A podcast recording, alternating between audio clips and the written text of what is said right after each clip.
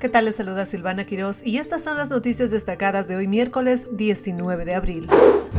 Fox News acordó pagar a Dominion Voting System casi 800 millones de dólares para evitar un juicio en la demanda de la compañía de máquinas de votación que habría expuesto cómo la red promovió mentiras sobre las elecciones presidenciales del 2020 un subcomité de servicios armados del Senado celebrará una audiencia pública hoy sobre fenómenos anómalos no identificados conocidos coloquialmente como ovnis. Esta sería la segunda audiencia abierta sobre el tema en los Estados Unidos en los últimos 50 años.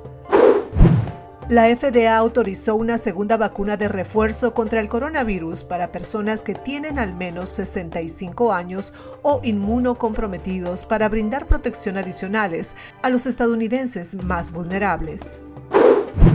Republicanos en la Cámara de Representantes están impulsando un paquete de inmigración y aplicación de la ley en la frontera que cambiaría la ley de inmigración, haciendo más difícil solicitar asilo y más fácil para el gobierno federal detener a los inmigrantes que entran a Estados Unidos.